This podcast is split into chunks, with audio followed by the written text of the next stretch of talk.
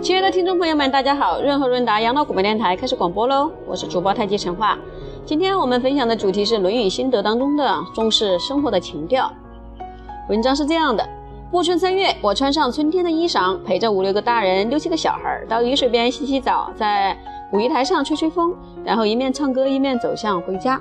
原文是：暮春者，春服既成，冠着五六人，童子六七人，欲乎沂。风乎舞鱼，咏而归。这是曾点的志向。学生各抒，呃，孔子的学生各抒己志，所论往往就是政治家、军事家、外交家等等。若非外王，就是内贤，实在令人敬佩。但是换个角度看，这些志向都能达成吗？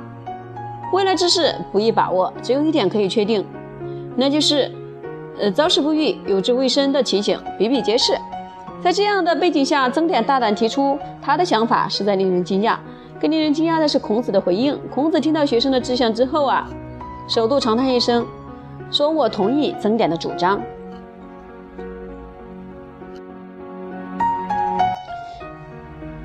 曾点的主张怎么能算是一种志向呢？啊，洗洗澡、吹吹风这种事情，思索这个问题可以帮助我们了解孔子的另一方面。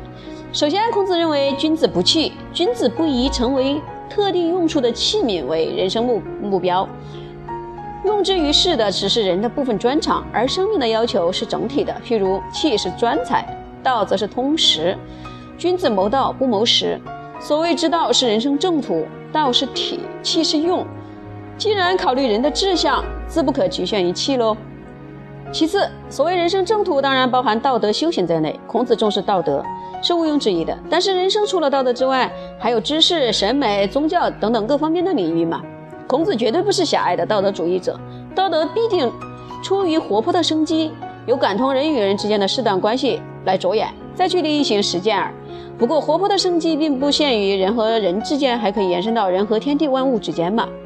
因此，增点的志向说明了以下三方面：一是志向使人安顿，不必忧心忡忡。第二，志向需配合及顺应外在的条件；第三是志向随时随地可以印证。增点短短一句话，兼顾了天时地利人和。暮春是天时，雨水和五鱼台是地利，五六个成人和六七个小孩则是人和。至于吹吹风，呃，吹吹风、洗洗澡、唱唱歌，都是性之所至的表现，谈不上特定的目的。以这种方式表达志向，其实是以无志为志。或者说是无志于外，有志于内；无志于用，有志于体。电力根本之体，则可以因时因地而制宜，人生因也就因此而立于不败之地了。随遇而安，由天时地利人和去品味生命的美感。孔子的当下反应说明了他的心意。儒家固然强调入世情怀，要求以道德修行来兼善天下，但是人生各项条件未必可以如意相应。